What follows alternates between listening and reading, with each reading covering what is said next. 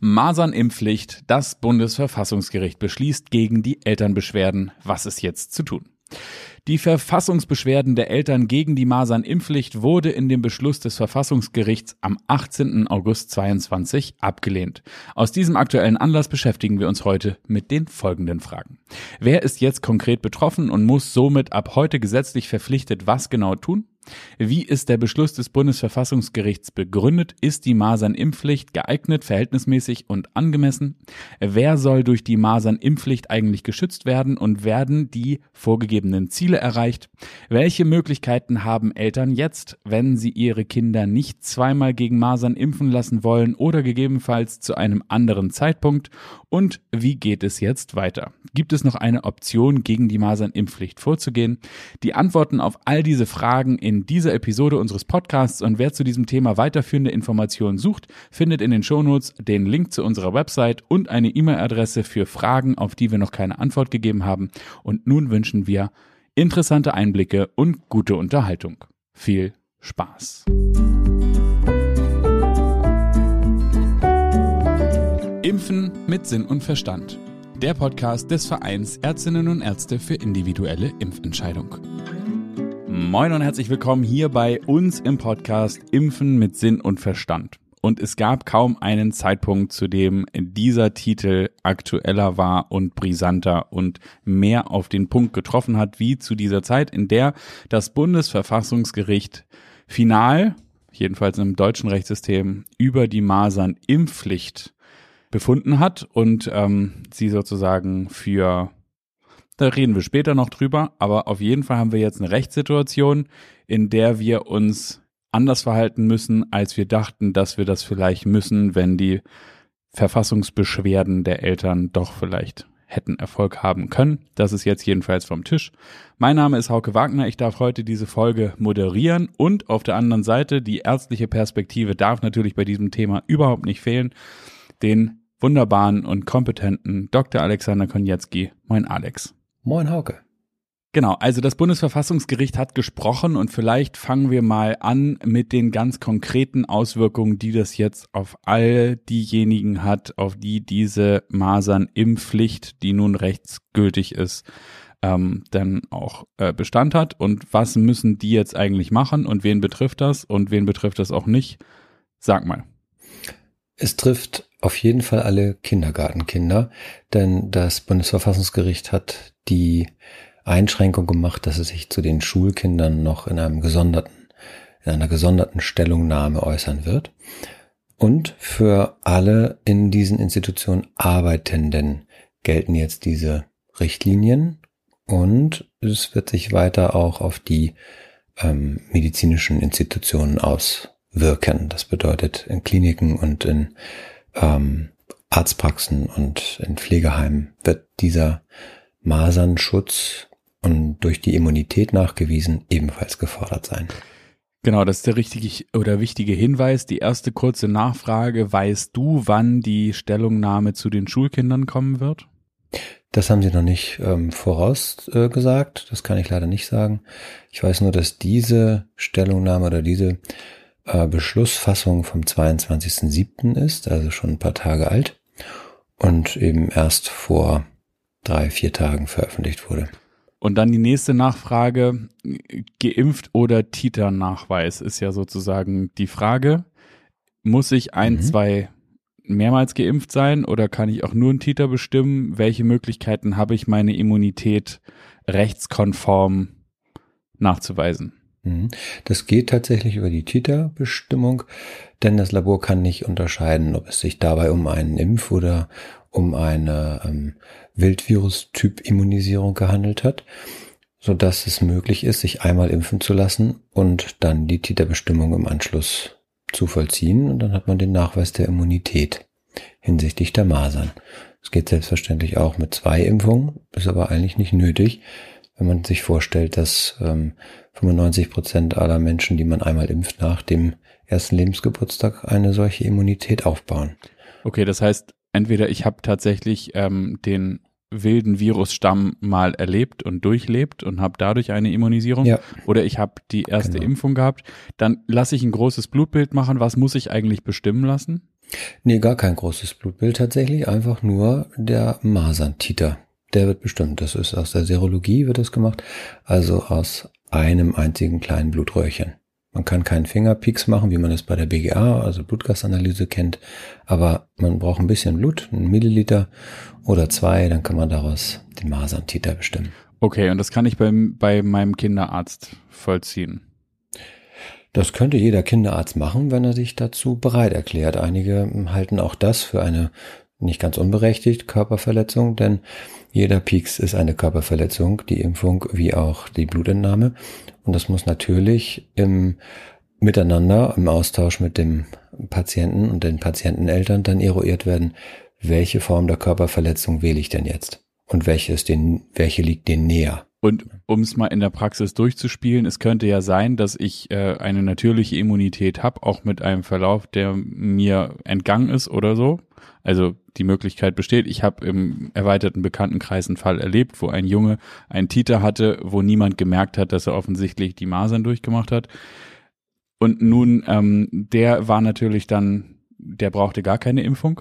Und dann, weil er die Immunisierung über den Titer nachweisen konnte, und nun ist mhm. die Frage, wenn ich nun äh, keine natürliche Immunisierung habe, dann bräuchte ich also eine Impfung und dann müsste ich aber nochmal ein Blutbild machen, äh, nochmal den Titer bestimmen lassen. Ja, genau. So müsste man es machen. Also zwei Termine beim Arzt stehen quasi jetzt denjenigen bevor, die im Moment noch nicht haben impfen wollen oder ihre Kinder noch nicht geimpft haben. Genau. Zwei? Es sind doch sogar drei, oder? Also wenn ich den Titer äh, erstmal so bestimme, dann ist es der erste, dann ist die erste Impfung und dann müsste ich nochmal den Titer mhm. bestimmen, oder? Ja, ist völlig richtig, äh, wenn man das in dieser Reihenfolge machen möchte.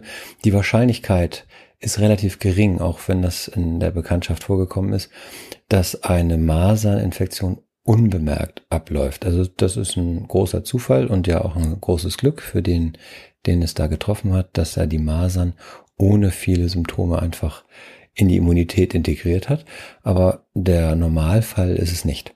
So dass sich die meisten Eltern dann nach der Beratung eher dafür entscheiden, okay, wir impfen einmalig und bestimmen dann den Titer. Das machen vor allem diejenigen, denen es wichtig ist, dass so wenig wie möglich Impfstoff in das Kind kommt.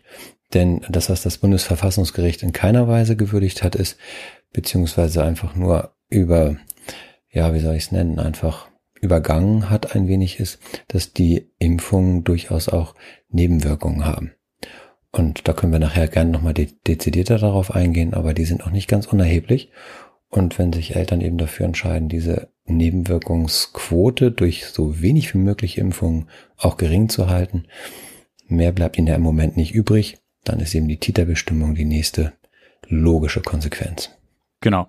Kommen wir zur nächsten Frage. Ich bin jetzt also damit konfrontiert, dass ich eine Impfung an meinem Kind vornehmen lassen muss für den Fall, dass ich möchte, dass es in den Kindergarten geht. Jedenfalls ist die Situation jetzt vorläufig so. Du erwähntest es bereits. Wie ist es mit den Nebenwirkungen?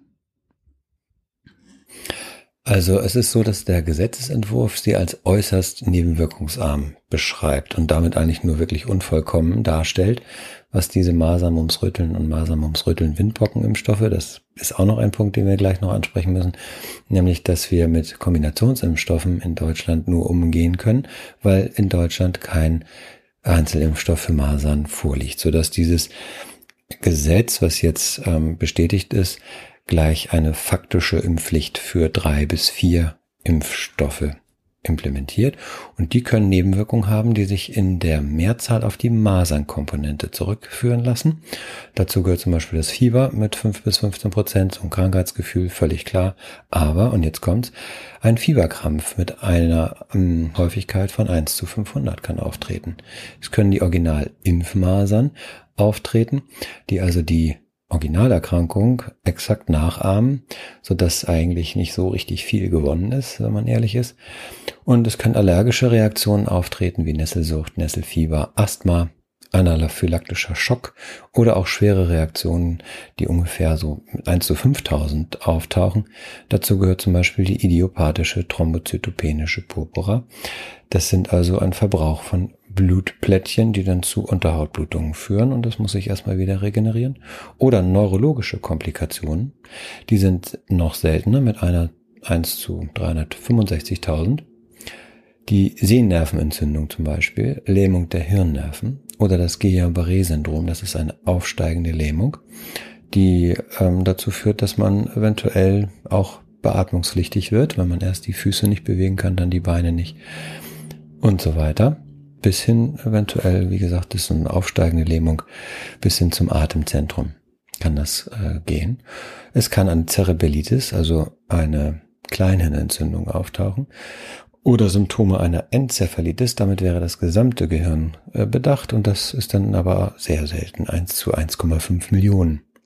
Aber das sind so die Dinge und in ganz seltenen Fällen, das muss man sagen, bei immungeschwächten Personen beispielsweise, wir impfen die Kinder ja als Säuglinge. Die STIKO empfiehlt es ja direkt im elften Monat, so früh wie kein, fast kein anderes europäisches Land, also nur Luxemburg und Österreich machen es gleich früh, kann es auch zu Todesfällen kommen. Und das Paul-Ehrlich-Institut hat ähm, vor wenigen Jahren immerhin zwei Todesfälle nach einer Masern-Mumps-Röteln-Impfung ähm, aufnehmen müssen. Äh, in die Statistik. Insofern so ganz ohne und nebenwirkungsfrei oder arm ist das Ganze eben nicht. Und genau darum entstehen ja auch die Sorgen und die Nöte der Eltern, die ihre Kinder eigentlich gar nicht impfen möchten oder eben nicht so früh impfen möchten. Denn ähm, wir reden hier nicht über nichts, sondern es ist eine ganze Reihe von Nebenwirkungsrisiken, die wir eingehen. Wir müssen uns mal vorstellen, wir haben gesunde Kinder, die wir da vor einer Krankheit schützen wollen. Und ähm, die waren bis zu dem Zeitpunkt der Impfung gesund und sind dann mit dem Guillain-Barré-Syndrom plötzlich auf Intensivstation. Das ist eine Geschichte, die man sich auch nicht wünscht. Ja, und darum geht's eigentlich. Ne? Das ist die Abwägung, die, die, die den Eltern jetzt genommen wird durch dieses Durchwinken dieses Gesetzes. Zur Abwägung gehört aber natürlich auch, und darüber müssten wir einmal ganz kurz äh, auch sprechen, äh, ich brauche natürlich auch die Risikodaten für die ähm, für den natürlichen Verlauf von Masern. Also ich bin mit dem Wildstamm konfrontiert ähm, und da, davor will ich ja schützen. Nun, das, was ich am absurdesten finde, ist, dass man auch durch die Impfung äh, die Masern bekommen kann. Du sagtest gerade, es ist nichts gewonnen, das ist genau der Fall. Aber ist denn in der Verhältnismäßigkeit ist natürlich schwierig wahrscheinlich gegenüberzustellen, aber ich habe immer den Eindruck, dass ich ein Risiko durch ein anderes austausche. Aber jetzt werde ich gezwungen, dieses Risiko zu nehmen und nicht mehr das des Wildtypen sozusagen oder des Wildvirus. Ähm, ja. Wie ist, kann man, kann man sagen, das ist die Verhältnismäßigkeit? Also so, so groß ist das Risiko einer Originalerkrankung und so hoch ist das Risiko der Impfung? Kann man da so einen Quotienten bilden? Das ist natürlich meine mathematische mhm. Lieb Ja, wir hatten das schon in dem Podcast ähm, Nummer eins und auch im Podcast Nummer zwei, wo wir auf diese Risiken der Originalerkrankung eingegangen sind. Und ähm, natürlich ist es so, dass die Risiken bei der Originalerkrankung erst einmal in der Summe deutlich höher liegen. Sonst könnte ich eine Impfung in gar keiner Weise mehr rechtfertigen. Also wenn wir eine Parität hätten von Nebenwirkung 1 und Nebenwirkung 2, äh, dann wäre das gar nicht vertret, überhaupt nicht vertretbar. Insofern, die sind seltener, vor allem die schwerwiegenden Nebenwirkungen sind seltener, aber sie sind eben nicht bei Null. Und da liegt im Grunde genommen ja die Kritik, dass das nicht gewürdigt wurde, dass wir dort auch eben einen Eingriff machen, der ebenfalls eine Nebenwirkungsquote hat, die nicht, äh, ja, nicht bei Null liegt. Okay, wir haben also jetzt die Situation, dass das Bundesverfassungsgericht in der Begründung zu diesem Urteil gesagt hat, die vulnerablen Gruppen, die wir schützen mit dieser Impfung. Deswegen brauchen wir diese merkwürdigen Quoten, von denen alle sprechen, 95 Prozent und nochmal 97 Prozent und keiner weiß genau eigentlich, ist dann wirklich alles geschafft für die, für die vulnerablen Gruppen. Aber dafür soll ja dieses Gesetz nun gut sein. Frage Nummer eins, wir hatten das schon, aber eine kleine Wiederholung an dieser Stelle muss zumindest zu diesem Thema sein. Wie hoch waren denn die Impfquoten vor dem Gesetz? Und zweitens, wer sind denn eigentlich die vulnerablen Gruppen, die wir schützen? Ja, das, ja, das macht ganz deutlich, dass das gar nicht so richtig zusammenpasst, weil die Impfquote war eigentlich in Deutschland nicht das Problem, als über die Gesetzesvorlage diskutiert wurde zu diesem Masernschutzgesetz. Wir hatten eine Impfquote von 97 Prozent Erstimpfung bei den Schul einzuschulenden Kindern und 93 Prozent der Zweitimpfung. Und diese Quote ist über die letzten elf Jahre immer weiter angestiegen, sodass wir bei der Zweitimpfung von 88 Prozent jetzt eben bei immerhin 93 Prozent sind, wenn man das mal positiv ausdrücken möchte. Und wenn über die 95 Prozent gesprochen wird, dann reden wir immer über die gesamte Bevölkerung. Es macht also gar keinen Sinn, in der Kindergruppe die Zweitimpfungsrate auf 95 Prozent zu senken. Damit haben wir alle über 1970 Geborene ja noch nicht geimpft. Es ist nämlich gut möglich, dass dort die Impfquote deutlich niedriger liegt, so im 60-prozentigen Bereich. Das bedeutet, dass dieses Gesetz ganz gezielt eine kleine Gruppe, wo wir eine 95 Prozent erreichen können, zwar herausgreift, denn da sind ja nur zwei Prozent Differenz. Aber der Gesellschaft tun wir damit eigentlich gar keinen Dienst, denn die hat eine größere Impflücke und die entsteht oder ist bereits da im Erwachsenenbereich. Und die 1970er aufwärts Geborenen, die haben die Masern nicht mehr ganz so häufig durchgemacht, weil dort schon angefangen wurde, auch zu impfen, so dass es nicht so eine selbstverständliche natürliche Immunität gibt. Und einige haben eben entweder gar keine Impfung und keine Erkrankung gehabt. So muss es irgendwie zustande kommen, dass die ja nicht serokonvertiert sind. Das heißt, die haben gar keinen Schutz. Und eigentlich müsste man die Gesetzeslage darauf ausrichten, weil da ist viel mehr zu gewinnen, sage ich mal, viel mehr Land zu gewinnen, wenn wir die 95 Prozent in der gesamten Bevölkerung schützen wollen. Und ähm, leider springt das Gesetz da komplett vorbei. Und das Zweite ist, die vulnerable Gruppe wollen wir ja schützen. Die lässt sich bei den Masern unheimlich schwer definieren. Bei der Corona-Situation haben wir gedacht, okay, das sind die über 70-Jährigen oder über 80-Jährigen oder Menschen mit schweren Vorerkrankungen. Und jetzt versuchen wir es mal für die Masern zu machen. Dann sagen einige, es sind die Säuglinge. Aber dann schauen wir uns die Zahlen dazu an und müssen feststellen, Säuglinge erkranken. Nur ganz, ganz selten. Also es sind so im Zehner Bereich äh, bis einer Bereich pro Jahr, wenn überhaupt. Und äh, nicht alle versterben übrigens daran, sondern es ist sehr, sehr selten. Sondern es sind auch da, ja, die Erwachsenen, die dann und Jugendlichen mittlerweile seit 2018, ähm, die diese Erkrankungen generieren. Und die meisten von denen machen die aber gut weg. Und das Risiko steigt eigentlich eher im höheren Alter dann wiederum, ähm, so dass wir auch da uns fragen müssen, warum müssen eigentlich jetzt wieder alle Kinder geimpft sein, damit denn die Älteren vielleicht mit der Risikoklassifikation höher geschützt sind. Also drittens werden noch Immunsupprimierte genannt. Ja gut, die oder Immungeschwächte. Das ist so butterweich formuliert, dass man auch da eigentlich keine echte Gruppe zuordnen kann. Und auch nicht alle von den Immungeschwächten sind nicht, nicht geimpft. Also es lässt sich gar nicht so richtig eine Zahl benennen oder es lässt sich auch gar keine echte Gruppe bilden, die da geschützt werden soll. Da bleibt der Gesetzgeber und auch das Bundesverfassungsgericht sehr vage. Gut, dann sind wir mitten in dem Thema Sinnhaftigkeit. Also mein politischer, mein politischer Verdacht ist natürlich, dass man Kinder impft, weil die noch nicht wählen können.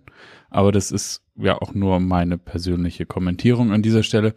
Ist denn zu erwarten, dass jetzt diese Impfpflicht, wenn man das schon mal durch, äh, also positiv durchgefochten hat äh, bei den Kindern, dass wir das jetzt ähm, auch noch auf die Erwachsenen ausweiten? Also gibt es da irgendwie eine Kampagne zu sagen, wir machen jetzt? Nee, tatsächlich nicht. Ich denke auch, das wird nicht durchkommen, weil diejenigen, die das aushacken, die Bundestagsabgeordneten, wir haben einen sehr jungen Bundestag, die müssen sich alle impfen lassen plötzlich. Und ich weiß gar nicht, ob die ähm, alle den Schutz eigentlich, ihren eigenen Schutz eigentlich kennen. Ähm, das kann ich mir nicht vorstellen, dass die sich selber dazu nötigen, das dann auch so zu machen. Es war schon, also es ist eigentlich sehr erschreckend, wenn die Betroffenheit derjenigen, die die Wahlurne begehen ähm, oder zur Wahlurne gehen, hoch ist, dann wird sehr vorsichtig abgewogen. Das hat man beim Transplantationsschutzgesetz gesehen. Wenn dort mit Ja gestimmt worden wäre von dem Abgeordneten, dann wäre er mit Hineinfallen des ähm, Stimmzettels Organspender gewesen und das wäre ihm doch zu schnell gegangen. Das ist also nicht durchgekommen. Die Masernschutzgesetzgebung hingegen betrifft den Abgeordneten nicht Und das Gleiche galt eben auch für die einrichtungsbezogene Impfpflicht der Corona. Das war selbstverständlich. Da kann man das so durchwinken. Natürlich müssen die alle geimpft sein, weil selber muss man das denn gar nicht machen. Also ich denke, dass da eine, dass die Betroffenheit der Abgeordneten eine große Rolle spielt auch, wie dann so unabhängige ähm, ja, Wahlurnengänge ausgehen. Dann frage ich mich aber natürlich mit Blick auf dieses Gesetz, was ist der Sinn? Also ich habe ein Risiko nicht auf Null gedreht, ich habe jetzt eine verpflichtende einrichtungsbezogene Impfpflicht für Kindergartenmitarbeiter und Kindergartenkinder. Ich verstehe offen gestanden nicht, was das soll. Also es ist, auch wenn ich die Kommentierung der Headlines lese jetzt in den letzten zwei Tagen oder seit gestern eigentlich seit Veröffentlichung ähm, des Bundesverfassungsgerichtsurteils, dann kann man wieder von einer politischen Kampagne sprechen. Ich verstehe aber ernsthaft den Sinn nicht. Hast du eine Erklärung? Ja, also ich, ich kann es mir tatsächlich auch nur politisch vorstellen. Man wollte ähm, die Masern möchte man ausrotten weltweit und die WHO hat das ausgelobt und es gibt da ein Programm, was auch aus ähm, ähm, in Deutschland durchgeführt werden sollte mit Impfkampagnencharakter von 2015 bis 2020. Und ich denke, dass es im Rahmen dieser Kampagne ähm, diese Gesetzgebung geben musste, um einfach auch Durchschlagkraft oder Handlungsfähigkeit zu demonstrieren. Denn ganz ehrlich, erforderlich war dieses Gesetz gerade in der Gruppe der Kinder nicht, wie wir aus den Impfquoten entnehmen oder den Impfquoten entnehmen können. Und geeignet, das haben wir beide jetzt hier erarbeitet, ist dieses Gesetz an der Stelle auch nicht, um für die gesamte Bevölkerung eine 95 Prozent hinzubekommen. Und ganz ehrlich, angemessen ist es im Grunde auch nicht, wenn man sich vorstellt, dass die Eltern auch vorher schon durch Aufklärung vielleicht oder durch aufsuchende Beratung, wie auch immer geeignet, ähm, sich dafür entschieden haben, ihre Kinder impfen zu lassen. Eklatant finde ich an dieser Geschichte, dass die STIKO mit ihrer Empfehlung jetzt als medizinischer Standard hier wieder verschriftlicht ist und dass die Verweise auf die STIKO zurückgehen, die nämlich diese Masern, Mumps, Rütteln, Impfung sehr früh im europäischen Vergleich empfiehlt. Und das hat einen Pferdefuß. Die sehr frühe Impfung führt, wie wir ja auch schon in anderen Podcast-Episoden dargestellt haben, zu einem nicht so kompetenten Schutz. Und wir vertun damit also mit dieser Verstetigung jetzt mit dem Beschluss des Bundesverfassungsgerichts, dass wir den optimalen Zeitpunkt, wenn wir denn alle gar nicht gegen Impfung sind, den optimalen Zeitpunkt für diese Impfung uns einfach mal nehmen. Und der liegt eben deutlich über dem 15. Lebensmonat bei Kindern. Und das dürfen die Eltern jetzt nicht mehr frei entscheiden und äh, gehen damit quasi ein Risiko ein, dass wir langfristig gesehen dann eben eine Population auch haben, die älter werden und erwachsen werden und einen schlechteren Schutz gegen Masern haben, als wenn sie es selber durchgemacht hätten oder aber eben später geimpft worden wären, so wie sich das manche Eltern eben auch vorstellen, dass sie sagen, ja, ich möchte es nicht so früh, ich will keinen Säugling damit konfrontieren, aber mein einzuschulendes Kind oder vielleicht meinen zehnjährigen Jungen, das kann ich mir schon vorstellen, dass ich den dagegen irgendwann schütze. Und das macht doch Sinn, weil wir, je älter wir werden, diese Erkrankung dann auch nicht mehr so optimal abarbeiten, sondern komplikationsreicher.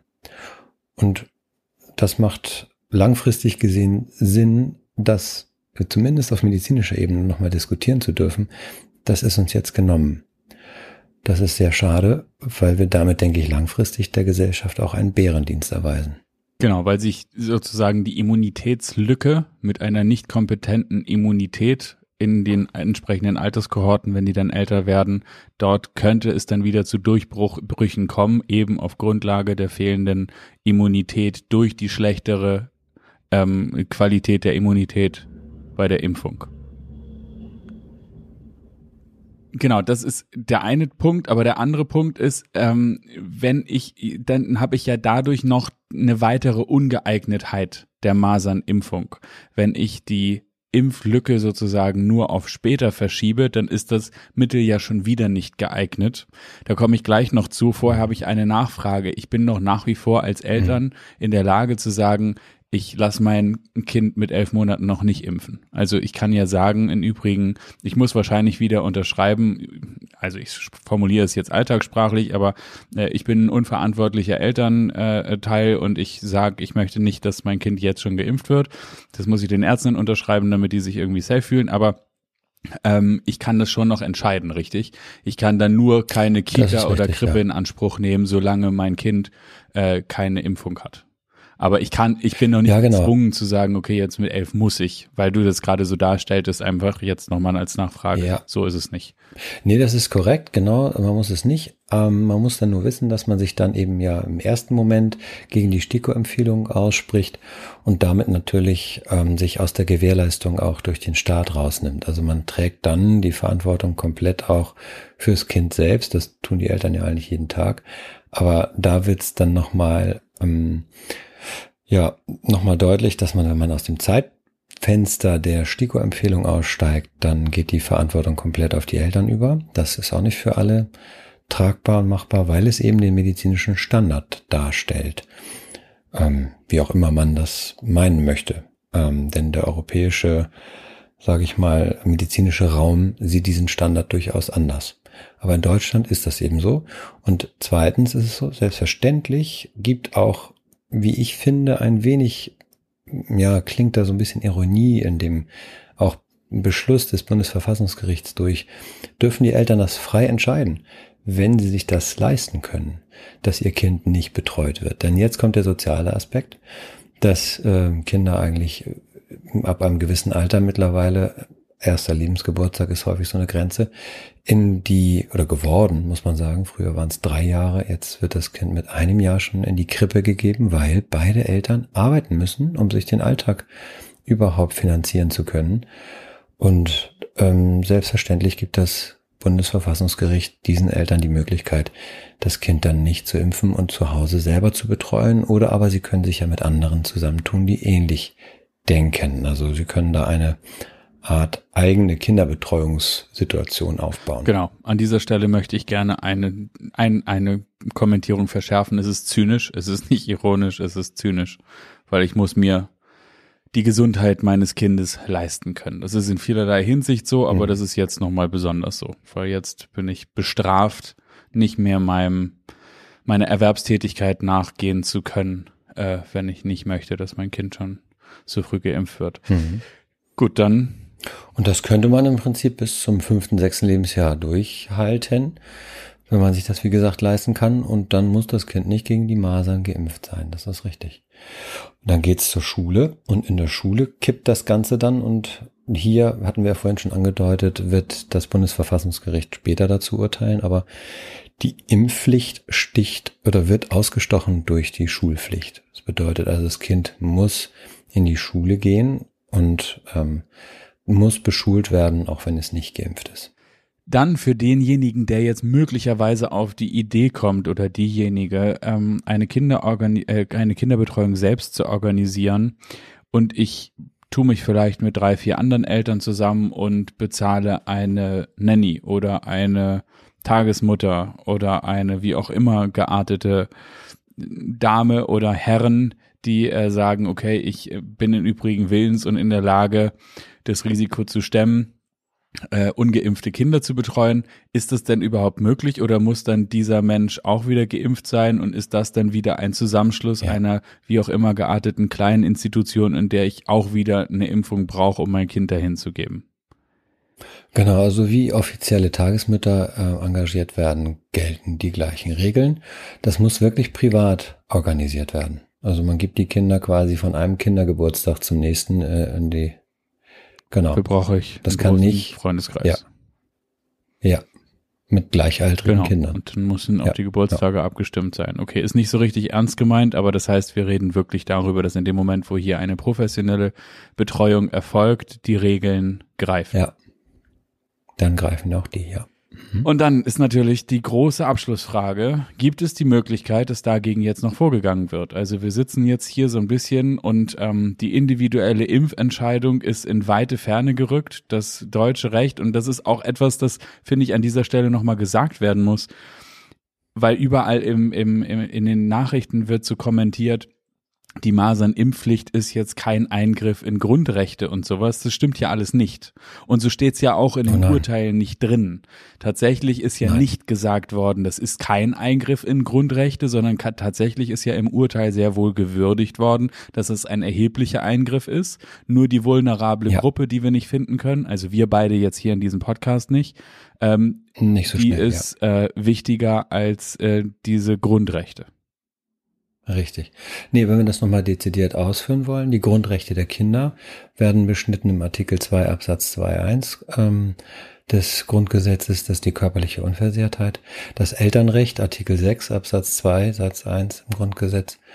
Und die Freizügigkeitsrechte der Kinder und Eltern, also in der Auslegung, wie sie sich miteinander in dieser Welt hier ähm, aufhalten wollen. Das Recht auf informationelle Selbstbestimmung wird angefasst. Das ist auch Artikel 2 Absatz 1 um, der Kinder und der Eltern sowie die Gleichheitsrechte der Kinder und der Eltern, der Absatz oder Artikel 3 Absatz 1 des Grundgesetzes. Das war zumindest jetzt äh, lange Zeit so, nämlich an der Stelle, wo es noch Übergangsfristen gab für Bestandskinder und für schon äh, noch Neuzugänge.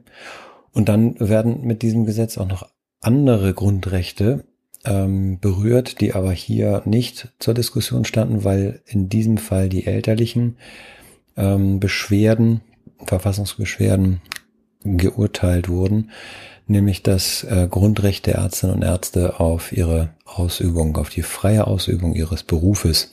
Artikel 12 Absatz 1. Das wird auch mit berührt, denn einer muss es ja tun. Also einer muss die Kinder impfen zu einem dann ja wie immer auch festgelegten Zeitpunkt.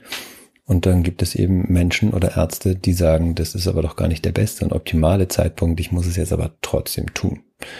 Und ähm, die fühlen sich da natürlich auch nicht ja, gewürdigt, sage ich mal. Das ist also auch vom grundgesetzgebenden Verfahren her nicht vorgesehen, dass die noch eine Auswahl oder eine freie Ausübung ihres eigenen Berufes an dieser Stelle haben wenn man sich das alles mal so anhört, ist das schon ein dickes Ding. Also wir haben immer wieder darüber gesprochen, aber jetzt nochmal in der dezidierten Auseinandersetzung mit diesem konkreten Fall ist das schon ein wirklicher Eingriff an vielen Orten.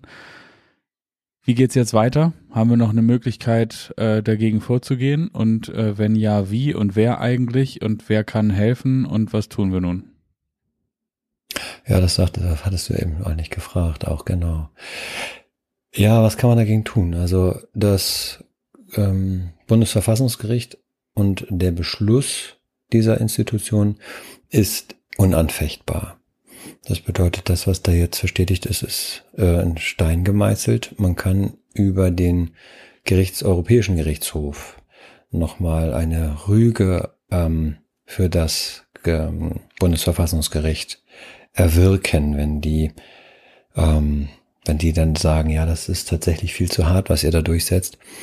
Das ist sehr unwahrscheinlich, wie wir jetzt gesehen haben, weil in Tschechien, als dort die Impfpflicht für Masern auch eingeführt worden ist, äh, Entschuldigung, die Corona-Impfpflicht eingeführt worden ist, da hat der Bundesgerichtshof auch gesagt, dass es gar kein, gar kein Thema ist. Der Europäische äh, Gerichtshof. Der, Europ der Europäische Gerichtshof ähm, hat das äh, quasi auch durchgewungen. Also die Wahrscheinlichkeit, dass wir da Rückenwind aus Europa oder aus europäischen ähm, justiziaren Räumlichkeiten bekommen, ist ziemlich gering.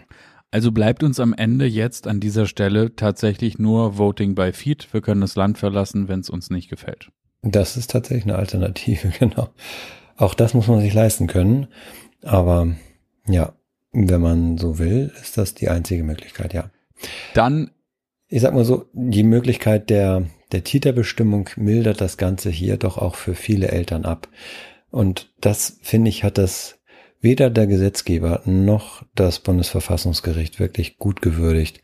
Die Menschen sind ja gar nicht gegen die Impfung und äh, befinden sich deswegen auf der Straße, sondern sie sind über die Auslegung dieses äh, Masernschutzgesetzes einfach ähm, irritiert, einige sind darüber wütend, weil es dazu kommt, dass man nicht nur gegen die Masern impft, sondern man muss jetzt auch Masern ums Röteln impfen. Man muss sich damit auseinandersetzen, dass man den falschen Zeitpunkt oder den vermeintlich falschen Zeitpunkt für diese Impfung wählen muss. Und man muss sich mit so vielen Dingen auseinandersetzen, die man ganz gerne anders gemacht hätte, nämlich äh, an freier Entscheidung, individuell für das eigene Kind. Und das wird jetzt alles genommen. Insofern,